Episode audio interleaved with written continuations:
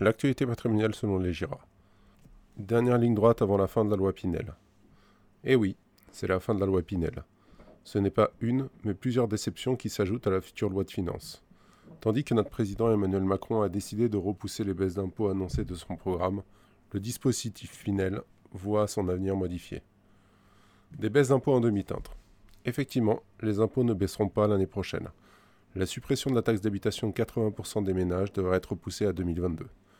La réforme de l'impôt sur la fortune avec l'instauration de l'IFI est arrimée en 2018. Mais avec les gangs sociales et la crise sanitaire qui nous frappe, l'État ne sera-t-il pas obligé de revenir en arrière pour financer l'augmentation des déficits? Pour une hausse des prélèvements sociaux rapide. L'augmentation de 1,7 point de CSG est en application depuis janvier 2018. Encore un ras-le-bol fiscal qui n'a pas fini de s'étendre.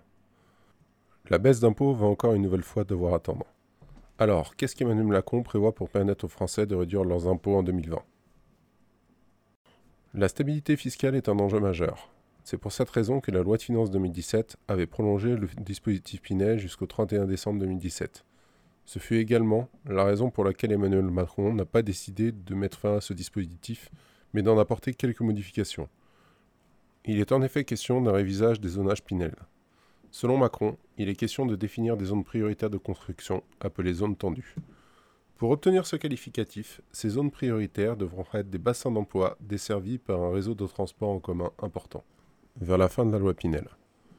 L'inquiétude repose sur la concentration d'investissements en zones spécifiques, entraînant une pression à la baisse sur les prix de l'immobilier, ce qui pourrait alors avoir une conséquence sur la diminution des plafonds de la loi Pinel, soit sur une diminution des loyers au prix du mètre carré.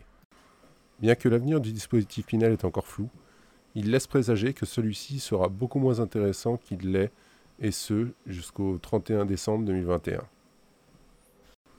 Pour rappel, la loi Pinel permet aux contribuables français qui investissent dans l'immobilier neuf de bénéficier d'une réposition d'impôt flexible sur 9, 6 ou 12 ans, et qui peut atteindre un maximum de 63 000 euros.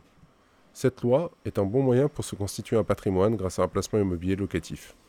En fonction de la durée d'engagement, le contribuable bénéficie d'un avantage fiscal à travers d'un taux de réduction d'impôt calculé sur le montant de l'investissement. Pour pouvoir en profiter, l'investisseur devra s'engager à louer son bien pendant une durée d'au moins 6 ans. Alors, investir dans l'immobilier pour réduire ses impôts, est-ce fini en 2021 La fin de la loi Pinel sera-t-elle le glas des niches fiscales immobilières C'est ce que nous promettait le gouvernement, en tout cas dès lors qu'il a été élu.